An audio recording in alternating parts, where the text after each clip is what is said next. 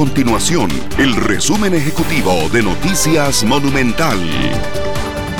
Hola, mi nombre es Fernanda Romero y estas son las informaciones más importantes del día en Noticias Monumental.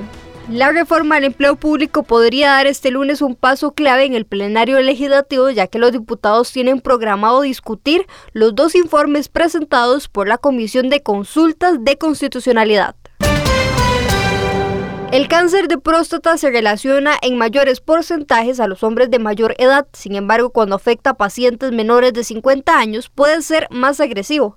Este tipo de cáncer es el más frecuente en los hombres para una incidencia de 1.000 casos nuevos al año y 404 decesos en el último año. Estas y otras informaciones usted las puede encontrar en nuestro sitio web www.monumental.co.cr. Nuestro compromiso es mantener a Costa Rica informada. Esto fue el resumen ejecutivo de Noticias Monumental.